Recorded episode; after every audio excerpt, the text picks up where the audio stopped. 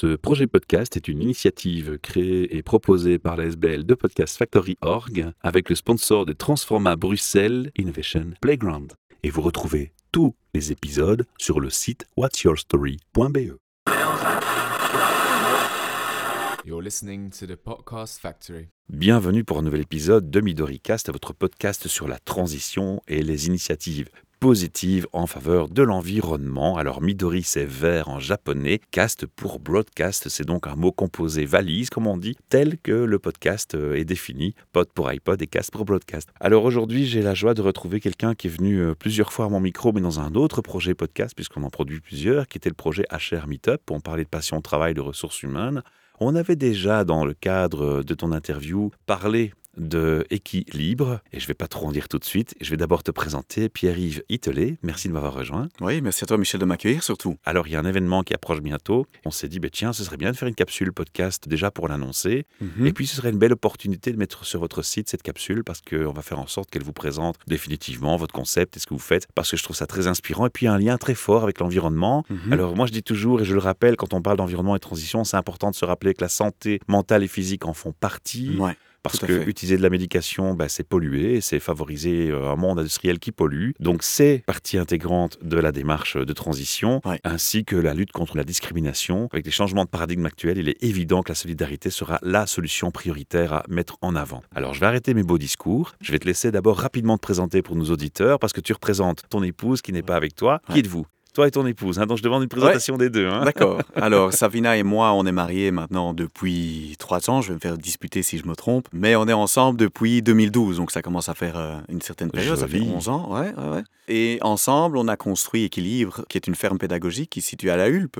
C'est son projet, c'est notre projet. On l'a construit ensemble. Ce sont ses idées et ma force de travail derrière. Donc, les deux énergies combinées qui ont fait que cette ferme pédagogique a vu le jour il y a à peu près sept ans maintenant. Et donc aujourd'hui, on a été un petit peu rattrapé finalement ou porté par le succès de la ferme parce que on a en fait couru un petit peu derrière le train depuis le début. On est arrivé avec quelque chose dont je pense les gens ont besoin puisque la ferme ici, son but premier, c'est d'offrir la reconnexion à la nature. Derrière le besoin de se connecter à la nature, quelle autre identification d'attente humaine ou de besoin humain avait-elle identifié avec toi? Oui, alors spécifiquement, Savina, son projet, c'était d'offrir une autre vision du cheval. Donc ce qu'elle a constaté, ou en tout cas c'était son combat, on va dire, c'est le cheval n'est pas un vélo. On ne va pas, on ne va pas au manège, j'ai payé mon temps sur le cheval, je monte sur le cheval, je fais mon tour. C'était pour répondre un petit peu ou rééquilibrer, en tout cas pour elle, c'était sa première démarche. Le cheval, c'est un être vivant, c'est un être qui fait partie de la nature Et de la famille. ce n'est pas un outil, tout à fait, ce n'est pas un objet de consommation. Et donc, sa première impulsion, c'était de reconnecter l'humain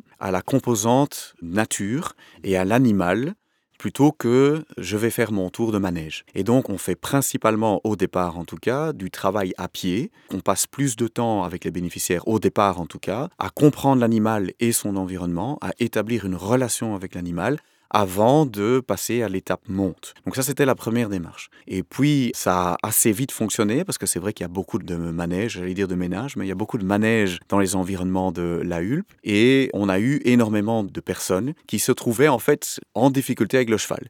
Je vais faire mes cours d'équitation, je sais monter à cheval, mais en fait, j'ai peur du cheval. Donc, on a eu assez rapidement beaucoup de personnes intéressées par cette autre approche qui est de comprendre l'animal d'abord, de le respecter, de comprendre son environnement et puis alors de faire des cours de monte et d'équitation. Ça, c'était la première étape. Et puis, assez rapidement, parce que Savina est quelqu'un très créatif, je le suis aussi, mais d'abord, c'est les chevaux et les poneys, et puis des chèvres, et puis des moutons, et puis des lapins, et puis des hamsters, et puis poules, canards, coq, chien, chat. Il y a déjà un petit moment, je lui ai dit, tu sais, ce n'est plus un centre d'hypothérapie, mais plutôt une ferme pédagogique qu'on a ici. Ce qu'on fait dans cette ferme pédagogique, c'est proposer le retour à la nature et de permettre aux personnes qui viennent, aux bénéficiaires, de se reconnecter à la nature de diverses manières avec le cheval, mais aussi avec les animaux que je viens de citer, la chèvre, euh, le mouton, euh, les poules, qui pour un bruxellois euh, commun, j'ai envie de dire, ou les personnes qui sont aux alentours de la Hulpe, c'est parfois de la science-fiction. Les gens qui viennent vous voir, ce sont des adultes, des enfants Quel type de tranche d'âge viennent vous voir? Alors on a commencé, je dirais, les grandes tranches de population qui viennent nous voir pour les stages nature de 3 ans vers euh, 7 ans, 8 ans.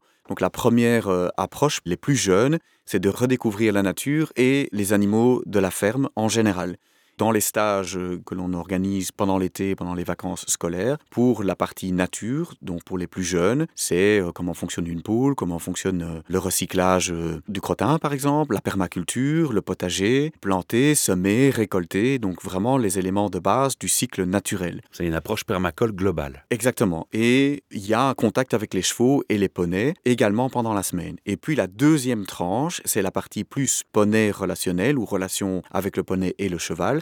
Là, c'est pour les un petit peu plus âgés, donc à partir de 9 ans, plus ou moins. Là, on commence, on a la possibilité d'aller plutôt avec les cours relationnels poney. Et là, on est beaucoup plus dans le travail à pied, comme je le disais tout à l'heure, où on apprend comment fonctionne un poney. On en prend d'abord soin, on apprend d'abord à le connaître avant d'en faire potentiellement un partenaire de monte. Et donc, avant de monter à cheval, d'abord on le brosse, d'abord on apprend à comprendre ses émotions, son langage, à le déplacer, à lui faire faire un parcours, par exemple, au sol. Ce qu'on attend de lui ce qu'on attend de lui, et aussi pour certains, soigner certaines peurs d'un animal qui peut être plus grand que soi. Et derrière lequel on ne passe pas n'importe comment. Voilà. Pas ramasser un coup de sabot. voilà, c'est ça. Et donc, de toute façon, évidemment, on fait attention à la sécurité, ça c'est toujours très important. Mais il y a surtout ce rapport, ce relationnel qui doit se mettre en place. Donc ça, ce sont les deux grands euh, publics au départ. Et puis, on a de plus en plus de stages ou d'activités pour les adolescents aussi, que ce soit découverte de l'animal de la nature ou des animaux de la ferme, mais aussi du thérapeutique. On a du handicap léger, j'ai envie de dire, et aussi du thérapeutique. On a vu avec euh, malheureusement la crise Covid, énormément de jeunes passer beaucoup trop de temps derrière les écrans. C'était déjà un problème avant, ça s'est renforcé ici avec la période Covid. Et donc nous, ce qu'on offre ici, ben, c'est la possibilité aux adolescents de retrouver contact avec leur corps, d'être à l'extérieur, d'être en nature, avec l'animal, avec un écran le plus loin possible pendant une heure, deux heures euh, que dure l'activité. Donc ça, c'est les publics, euh, les différentes tranches. Et on commence à développer progressivement aussi des activités pour adultes. Et les parents qui voient leurs ados aller mieux avec cette approche, ben, à un moment donné, quand on entend le nombre de burn-out, de mal-être en entreprise, de distance entre les valeurs que prône une entreprise et la réalité. Je crois que l'adulte, l'humain, a juste aussi envie de besoin de ça quelque part. Tout à fait. On a des équipes de bénévoles. Il faut se rendre compte que 2 hectares, 60 animaux, il y a presque 100 personnes qui gravitent. Et vous êtes qu'à deux au départ? Et on n'était que à deux. J'ai rapidement dit à Savina, ça va pas aller, il va falloir du monde. Un peu, euh, il nous faut un plus grand bateau, il nous faut une équipe un peu plus grande. Sur base de bénévolat. Il y a différentes manières de soutenir la SBL. Une des manières de soutenir la SBL, c'est une grosse équipe de bénévoles. On est entre 35 et 70 bénévoles, donc ça, ça dépend un petit peu de la saison. Et l'activité principale pour les bénévoles, c'est de venir s'occuper des animaux le matin et de faire l'entretien du lieu. Et là, on a effectivement beaucoup d'adultes et beaucoup de personnes en burn-out ou beaucoup de personnes qui sont plutôt citadines et qui ont besoin de se reconnecter et d'avoir ce moment. C'est trois heures de temps en nature, à 15 minutes de Bruxelles, de mettre des bottes, de mettre les mains dans le foin, de porter une brouette. Alors on a différentes activités pour les personnes qui ont plus de mobilité et celles qui en ont moins, mais c'est aussi nourrir les lapins, et donc, c'est différentes euh, activités qui permettent aux adultes, notamment ici, de pouvoir se reconnecter et beaucoup qui sont chez nous sont en soins de burn-out. Après avoir été trop loin dans le système nerveux, eh bien la nature ici, c'est le meilleur médicament que l'on puisse offrir. Mais même les thérapeutes, je dirais plus classiques, sont tous d'accord de dire que la première étape quand on vit un burn-out, c'est la prise de conscience, mais surtout aller se rattacher à la nature et aller se balader. Je veux dire, c'est mieux qu'un antidépresseur, c'est beaucoup mieux que de prendre des médicaments et rien n'aura un effet aussi positif qu'une bête balade en nature. Alors imagine le contact des chevaux. Alors là, je vais avoir des questions plus spécifiques, tu t'en doutes un petit peu. Mm Tu étais le premier plus de ton épouse. Au début, c'était déjà connu pour toi, le relationnel avec le cheval, ou c'était une découverte via ton épouse? Ça a été une découverte. Il faut savoir que moi, je ne monte toujours pas. Je n'ai pas spécialement un attrait pour euh, la monte. Mais par contre, j'ai ce contact avec les animaux au quotidien et je trouve que la nature et les animaux sont pleins d'enseignements. Oui, j'ai été bénéficiaire, pas spécialement d'avoir suivi des cours, mais je dois au quotidien déplacer des animaux, je dois les soigner aussi. Et donc, ce contact, ben, il m'a beaucoup apporté. Et tu l'as créé finalement et tu t'es rendu compte de ce qu'il t'apporte. Oui, tout à fait. Le cheval est un grand, grand messager, un animal extrêmement sensible, c'est un animal de proie, et donc il est extrêmement vigilant à son environnement. C'est une des raisons pour lesquelles on utilise le cheval ici en thérapie. On dit qu'il est miroir parce que si on arrive dans la piste avec du stress, de la peur, de l'agressivité, il le sent tout de suite. Et donc on va utiliser alors à ce moment-là le cheval comme miroir et dire tiens regarde, regarde ce qui se passe ici. Tu essayes de déplacer le cheval mais il s'éloigne de toi ou il se rapproche trop de toi ou il ne veut pas t'écouter ou ou ou. Et le cheval étant extrêmement sensible, si on change euh, sa posture ou si on change son état mental, émotionnel, eh bien on voit le résultat assez vite sur l'animal. C'est quasi immédiat. Quoi. Voilà, qui va se rendre compte, tiens, il y a un changement d'énergie ici, je suis moins en danger, je suis plus en sécurité, où je suis plus curieux, où je suis plus en confiance. Et donc, c'est une des grandes choses qui se passe avec les chevaux et qui est source de plein d'apprentissage. Alors, je vais rebondir, Pierre, maintenant sur les premières personnes. Alors, les enfants, je crois que c'est évident, le contact, il se fait Mhm. tout seul, ils comprennent très vite, ils ont la même sensibilité, pureté pour le sentir et le voir. Je crois que les ados, très fortement aussi. Moi, ce que j'aime beaucoup avec le travail des adolescents, c'est progressivement le travail de responsabilisation. Ils ont beaucoup d'énergie, ils ont beaucoup de curiosité, mais on attend aussi un petit peu de leur part un autre engagement que les plus jeunes. Le sens de la responsabilité est quelque chose qui va être présent. C'est très large en fait. hein. Ce qui est intéressant, c'est qu'on doit s'adapter à la personne qui vient et qui est bénéficiaire. On peut avoir autant un adolescent qui a besoin d'être rassuré, et qui a besoin d'être encadré et qui va trouver auprès du cheval une forme d'affection dont il, elle avait besoin, une forme d'encadrement et de rassurance auprès du thérapeute euh, ou auprès de l'encadrant, de l'animateur. Autant on peut avoir quelqu'un qui a déjà une base confiance suffisamment solide, mais qui a besoin de balises, de responsabilisation. Donc ça va vraiment dépendre d'une personne à l'autre. Je pense à différents adolescents qui sont chez nous et qui progressivement endossent des responsabilités, progressivement en tout cas, envers un animal ou envers une tâche. Ce que je voudrais quand même signaler, parce que les gens ne le savent pas, et s'ils te découvrent pour la première fois dans cette interview, tu es fan et tu pratiques le tai chi. Ouais, tout à Tu es fait. fan d'arts martiaux, Ouais. ça rassure. Moi, si je suis parent, que je mets mes ados ou mes enfants chez vous, Ouais. sachant ça, déjà, ça apporte quelque chose qui est zen, qui est cadré, tu vois. Mhm, Et mhm. qui plus est, dans ton métier de tous les jours, tu entraînes des forces spéciales, des Ouais. militaires, des policiers. Ouais. Ça ne te rend pas autoritaire, c'est pas l'image que je veux donner. Mais par contre, tu représentes quelqu'un qui a les idées bien claires, bien dans sa tête et bien Ouais. posées sur ses épaules, sans vouloir te faire de fausses flatteries. Non, c'est gentil. Et je trouve que ça a un côté très très rassurant de savoir que à la fois on a une professionnelle qui connaît son métier qui est ton épouse Ouais. mais toi avec ton bagage de connaissances sur ce plan-là est-ce que je me trompe si je dis que ça doit quand même bien aider? Tout à fait. C'est une bonne combinaison. On a chacun nos forces, euh, mon épouse et moi. et, c'est rassurant Et c'est rassurant. Oui, oui, tout à fait. La structure est là. Il faut quand même se rendre compte que c'est une sacrée équipe. Et il y a une nécessité, pas uniquement d'avoir de la bienveillance, mais il y a cette partie responsabilité aussi, responsabilisation, parce que on ne fait pas que ce qu'on veut quand on fait partie d'une équipe comme celle-là. Quand on fait partie d'une équipe de bénévoles, c'est vrai, on n'est pas payé. C'est vrai. Mais en même temps, on fait partie d'un ensemble, d'un collectif. Et si on décide de ne pas venir parce qu'on se sentait mieux de rester au lit ce jour-là, ben, ça a une implication pour le reste de l'équipe. Donc il y a cet aspect aussi, responsabilisation, qui intervient. Et pour certaines personnes, c'est un beau chemin. C'est quelque chose d'important aussi. Donc on a les deux. On offre un cadre dans lequel certaines personnes peuvent se déposer et ils ont besoin de se sentir accueillis et de se sentir soutenus. Et puis il y a certaines personnes qui vont découvrir ce que c'est d'avoir la responsabilité aussi d'encadrer à leur manière. Et encadrer, ça veut dire je prends la responsabilité euh, d'une tâche ou de soutenir quelqu'un dans une tâche. Et pour certaines personnes, aussi bien les ados que d'autres, eh bien, c'est une redécouverte ou une découverte. Et c'est un beau chemin aussi. et parfois les ados vers les petits les plus petits aussi Ouais, on il fait y a ça, le lien qui est fait aussi quoi Tout à fait. On vient justement d'avoir des groupes qui ont fusionné. On avait des plus jeunes et des adolescents, des très jeunes, 4-5 ans, et puis des un petit peu moins jeunes, plutôt du côté adolescent. On avait fusionné les deux groupes. Et c'est ça qui a été mis en œuvre, c'est que les plus âgés s'occupaient des plus bah oui jeunes. évidemment et voilà, il y a plein de belles choses qui se passent de ce ça côté-là. aussi c'est gratifiant pour Ouais. eux quoi ce qui m'intéresse quand on présente le comment ça fonctionne, c'est de voir aussi une température. Où est-ce qu'on en est? Est-ce que ça marche bien? Est-ce que ça marche moins bien? Où est-ce qu'on en est sur le bilan de cette année déjà? Qu'est-ce qui marche bien? Qu'est-ce qui marche moins bien? C'est quoi les challenges en fait? C'est une très bonne question. Alors, ce qui marche bien, c'est que depuis le démarrage, on a eu vraiment un engouement et énormément d'intérêt. Parce que je pense qu'on répond à un besoin vraiment très important, celui de se reconnecter à la nature, surtout avec la phase Covid où les gens étaient enfermés chez eux, avec de plus en plus de digital, de plus en plus de réunions à distance. Le fait d'être à l'extérieur, c'est vraiment très important pour énormément de gens. Et donc ça, ça fonctionne très très bien. On a relativement beaucoup de gens qui viennent. On a pas mal de bénévoles aussi qui viennent nous donner un coup de main. Donc ça, ça fonctionne assez bien. Ce qui est un peu plus difficile, et c'est là spécifiquement cette année-ci, c'est que la crise qui impacte le monde entier, je dirais, l'Europe certainement et la Belgique, l'augmentation des prix de l'énergie, Les frais de l'inflation, la nourriture voilà. des animaux. tout a augmenté très très très vite et assez fort. Et nos rentrées, euh, pour le moment, parce qu'on n'a pas de subsides, on fonctionne uniquement sur fonds propres. Et donc on fonctionne avec les rentrées des activités que l'on propose.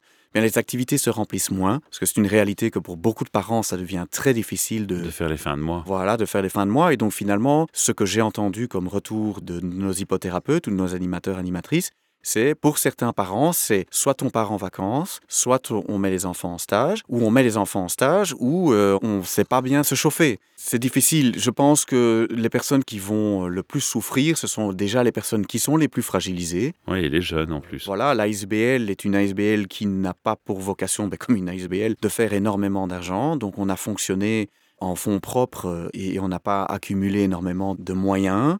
Et donc, pour peu que la situation se complique, et je pense que la situation s'est compliquée très très très fort pour tout le monde, eh bien la SBL est aujourd'hui également en difficulté. En fait, c'est le but aussi de cette interview. On va demander aux auditeurs, ben voilà, je crois que vous avez compris que c'est important ce qui se passe dans cette ferme. Ça fait du bien à beaucoup, beaucoup, beaucoup, beaucoup de monde. Et à choisir entre aller au ski deux semaines, y aller une semaine et faire un stage ben, chez vous, ben moi j'aurais, en tant que parent, tendance à aller faire un stage chez vous. D'ailleurs, je vais le faire. Et tu es le bienvenu. Et on peut faire des dons. Je vais vous faire un appel aux dons aux auditeurs. Je pense que ce serait bien utile de vous donner un petit coup de pouce pour cette démarche. Et alors, pour compléter, de les motiver à faire ce don, j'ai envie de te demander une success story. Tu vois, Hmm. un cas d'école. Tu peux me raconter sans dévoiler l'identité de la personne, où Ouais. tu me dis voilà, la personne arrive dans cet état, Ouais. et voilà ce que j'ai observé. Oui, il y en a plein. En fait, euh, moi-même, je suis émerveillé euh, chaque jour euh, que je passe sur le terrain. On a des retraités qui auraient pu rester chez eux et progressivement déprimés en se disant à quoi bon? Et qui retrouvent un élan de vie. J'ai une personne en particulier qui bricole beaucoup à la SBL, qui soutient en faisant les travaux de réparation.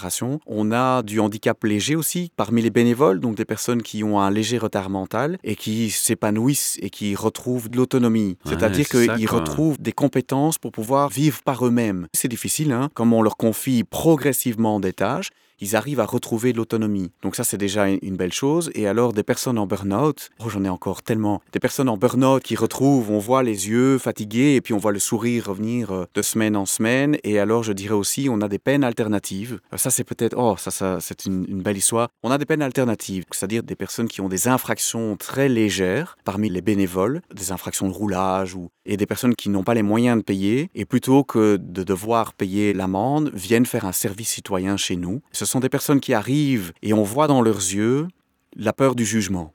Je suis ici, je sais que vous savez que c'est parce que j'ai fait, je dis ce sont des infractions légères, hein, parce que ça c'est très important évidemment, c'est de l'infraction de roulage, c'est avoir bu un verre de trop peut-être sur la voie publique. Je sais que vous savez que je suis ici pour quelque chose et j'ai pas envie d'être jugé. Et on voit cette crainte dans les yeux. Et chez nous en fait on ne juge pas comme ça. Tout le monde a droit à une seconde chance. Ah, ça. Et on voit ces personnes progressivement, en fait, avec la confiance qu'ils leur est accordée, s'ouvrir, faire leur service euh, citoyen et finalement repartir mieux que quand ils sont arrivés. Et ils ont envie de revenir après, ils ont envie de continuer. Ce que tu n'as pas cité, mais je le sais parce qu'on en a parlé offline, Ouais. c'est aussi l'importance du lien social que vous recréez. Parce que si on Mhm. t'a bien écouté, vous recréez des liens entre générations, entre personnes avec handicap, Ah. avec des personnes ados en perte de Tout à fait. repères, soyons clairs, des adultes en perte de repères et de sens. Parce que quand on fait un burn-out, la première chose qu'on cherche, c'est du sens, c'est du repère, du lien social dans un autre contexte qu'au travail. Tout Il y a tellement de magie que vous êtes en train de créer que moi j'ai juste envie de dire, les auditeurs, s'il vous plaît, faites un geste, motivez, allez aider cet assos parce que franchement, il les mérite bien. Moi, perso, je me suis engagé à essayer de vous aider un max. Mhm. D'abord, il y a cette interview, je vais venir vous voir. Et Mhm. puis, on a aussi des mises en contact que j'ai créées, que je vais continuer de créer avec toi. Mais j'ai vraiment envie de stimuler cette initiative parce qu'elle est belle. Il y en a d'autres, hein, vous n'êtes pas les seuls à faire ça. Mais ce qui est génial ici, c'est que tu es sur Bruxelles, c'est facile d'accès. Tu as ce côté où toi, ben, avec toutes tes activités autour,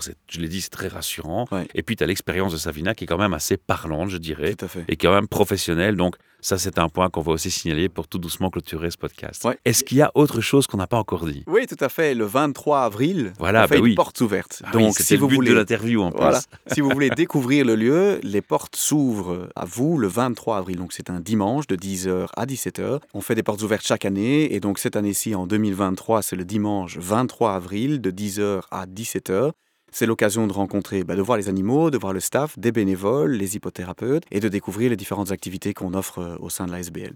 C'est une bonne manière de faire. Et sinon, on a Il y aura aussi... une boîte à dons? Alors, il y a une boîte à dons, mais le plus simple, si vous voulez soutenir financièrement, on a un lien sur la plateforme Litchi pour un crowdfunding. Il y a toutes les informations de pourquoi, comment vous pouvez aider avec votre don financier, donc à quoi ça va servir.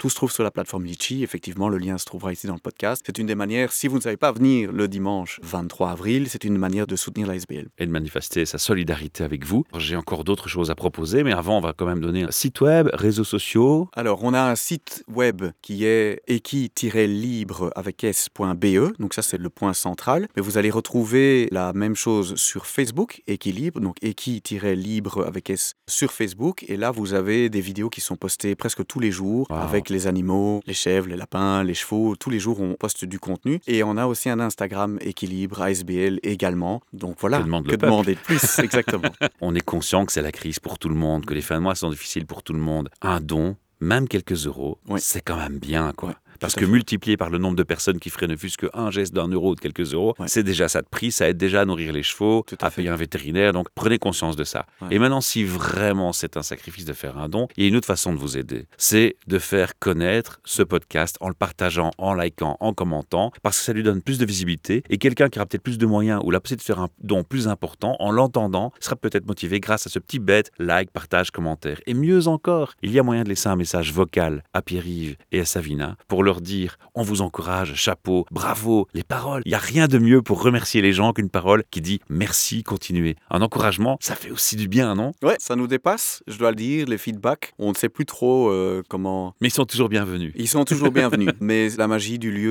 euh, est juste, euh, voilà, venez voir et par Ouais. vous-même, c'est très porteur. Donc le lien est dans le descriptif du podcast aussi vers le voicemail répondeur. Et si vous nous dites dans le message qu'on peut partager votre voix sur les réseaux sociaux, on pourrait même partager votre témoignage en commentaire du podcast sur les réseaux pour que Pierre-Yves et Savina vous entendent. Et on pourrait même, qui sait dans une future capsule, y répondre parce que moi j'envisage aussi d'y aller à la ferme avec mon petit micro et de faire le micro-reporter et de prendre des témoignages sur place. On va planifier ça, Pierre-Yves. Tu es le bienvenu. Mille merci, chers auditeurs. Mille merci à toi de m'avoir rejoint au micro. À très bientôt pour de prochaines aventures Midoricast. Au revoir. You're listening to the Podcast Factory. Ce projet podcast est une initiative créée et proposée par la SBL de Podcast Factory Org avec le sponsor de Transforma Bruxelles Innovation Playground. Et vous retrouvez tous les épisodes sur le site whatsyourstory.be.